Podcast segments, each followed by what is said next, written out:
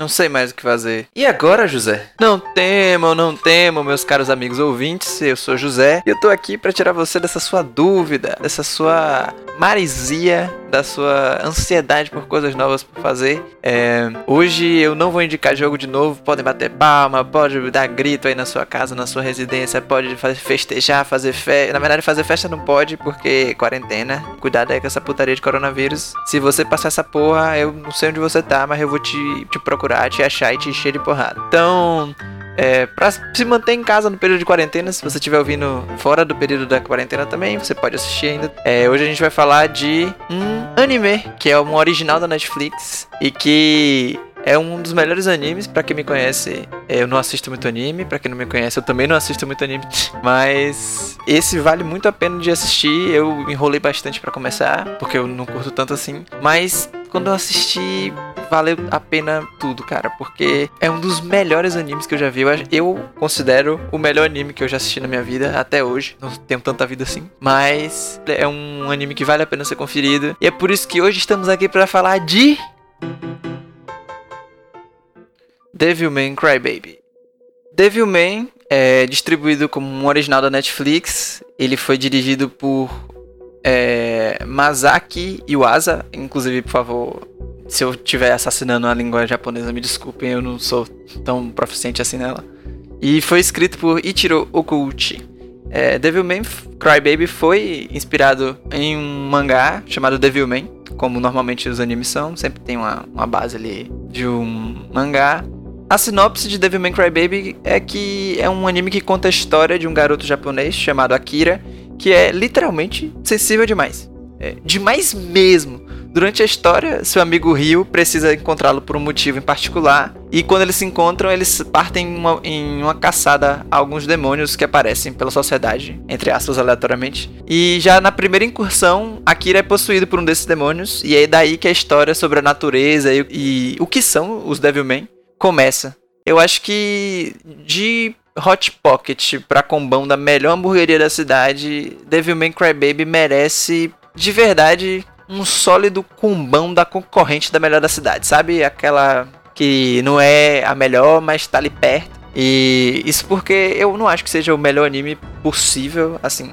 Por mais que eu goste pra caramba, eu acho que ele é um anime único, que ele seja o melhor anime que eu já vi até hoje. Eu sei que ele não é o melhor anime possível. Eu acho que tem algumas coisas que poderiam ser melhoradas aqui e ali, tem algumas encheções de linguiça que eu, eu particularmente não gosto. E é por isso que eu não vou deixar aqui, como eu fiz com Hollow Knight, de botar o combão da melhor hamburgueria em dobro, eu vou deixar pro combão da concorrente. Mas por que que Devilman é importante? Por que que Devilman te marcou tanto assim? Bom, é, Devilman Crybaby pra mim é uma montanha russa de emoção. Sério, no começo eu estranhei o tanto de sexo e droga que o anime apresenta. No, no começo tudo realmente é sexo e a animação também eh, gera uma estranheza logo no começo, porque ela é meio psicodélica assim, só que a gente está acostumado a uma coisa um pouco mais estruturada. Então, quando você começa a assistir, você fica meio, o que é que tá acontecendo? Além disso, não é um anime para você assistir na TV de casa, sabe? Com um irmão mais novo, então para apresentar para aquele seu primo que tá pedindo aí umas indicações de anime, porque ele quer começar nessa vida aí, é, nem pra assistir com seus pais. Mas é justamente por isso, por essa cru, por essa cruez, cruez é uma palavra que existe, por ser cru desse jeito, Devilman Crybaby poderia ser só uma animação genérica que quer ser adulta, sabe? Tipo South Park. E para isso recorre a sexo explícito e droga, mas é aí que a narrativa entra.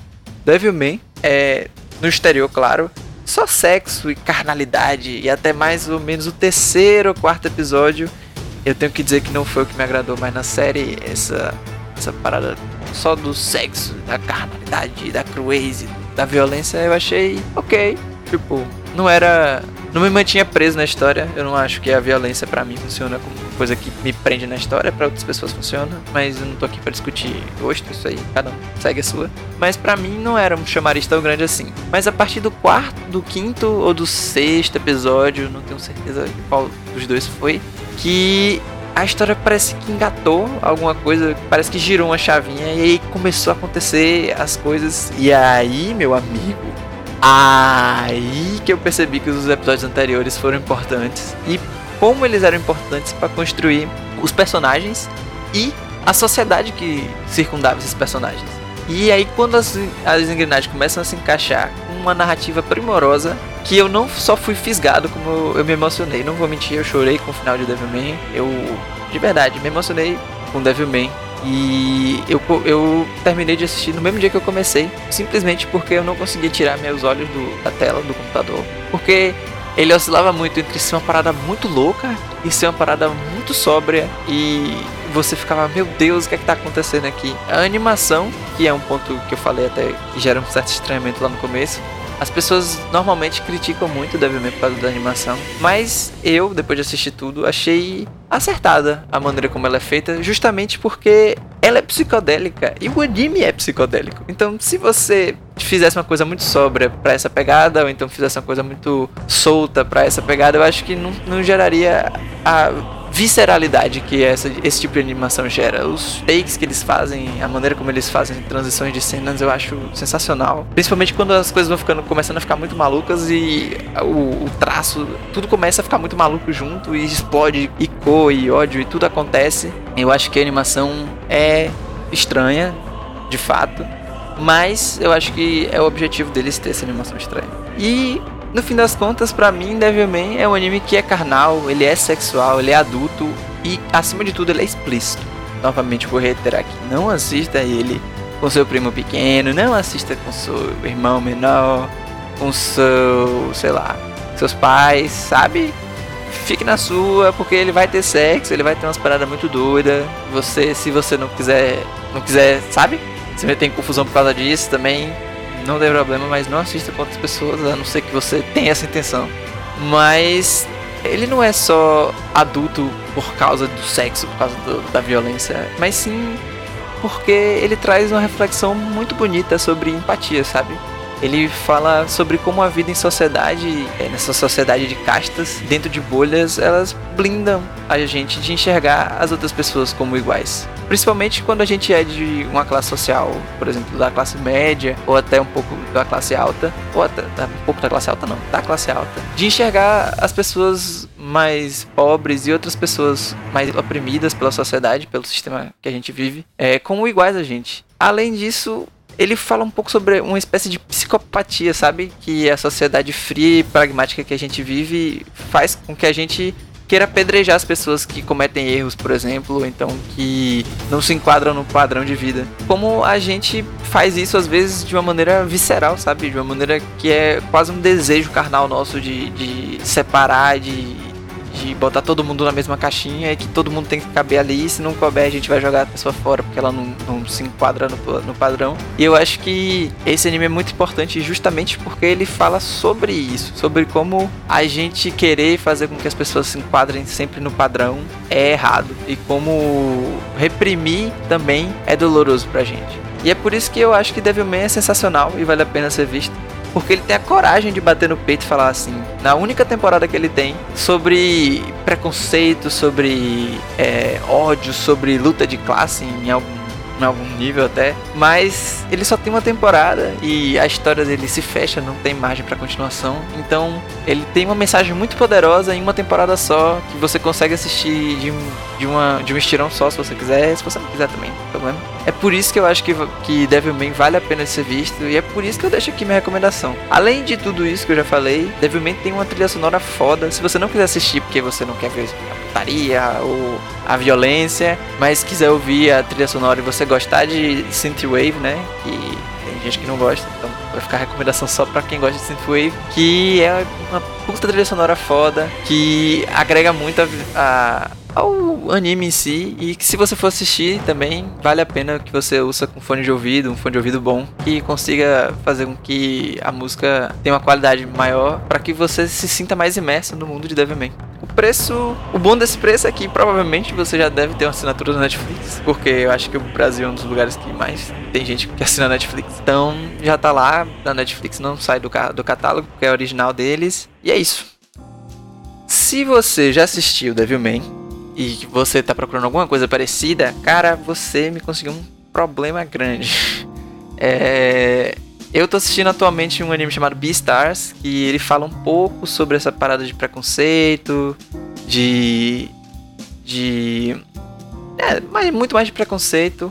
Mas ele faz uma pegada meio utopia e ele é bem menos violento do que Devilman Crybaby. Eu acho que ele não teve coragem de bater no peito e mostrar.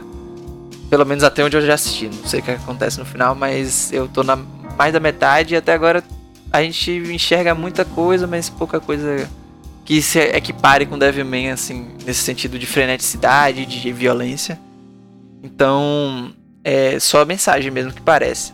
Eu procurei de verdade algum outro anime que eu já conheça, que não são muitos, eu tenho que confessar aqui, mas como eu não queria deixar vocês na mão, eu fui falar com um amigo meu que ele entende muito, é Pedro, se você estiver ouvindo, Pedro, um abraço para você, muito obrigada. Mas, cara, é, a, a, resposta dele eu acho que foi o que me fez deixar essa parte aqui um pouco até vaga. Me desculpe se você queria alguma coisa da mesma vibe. Mas ele virou para mim e falou: Véi, Devilman é único. Não, não, não, não tô lembrando de nada que seja parecido com Devilman, sabe? Com a mensagem, com a violência, com essas coisas. Então, o look and feel de Devilman Crybaby é muito único. E se você está procurando por uma coisa que seja literalmente única, eu acho que você devia dar uma chance para Devilman Crybaby. É, é isso. Se você gostou do episódio, se você quer deixar um recado, se você quer me xingar, se você quer falar bem, se você quer falar sobre Devilman Crybaby, se você quer falar sobre alguma coisa para algum próximo episódio, se você quer falar alguma coisa sobre o podcast que precisa diminuir a música, que precisa aumentar a música, que precisa falar mais devagar, que precisa falar mais rápido, qualquer coisa, pode deixar nos comentários aí do podcast. Ou então me mandar uma DM, tanto no Twitter quanto no Instagram, que eu provavelmente vou responder. É, eu sou arroba Zé Samp no Twitter, eu sou arroba Zé Victor Sampaio no Instagram. Então, se você tiver qualquer feedback, qualquer um, não precisa ser bom, pode ser ruim. Se você quiser falar que tá uma merda, você é bem-vindo nas minhas, nas minhas DMs também. Então, fica aí a dica do Devilman Crybaby pra, essa, pra hoje. E até o próximo episódio do E Agora José.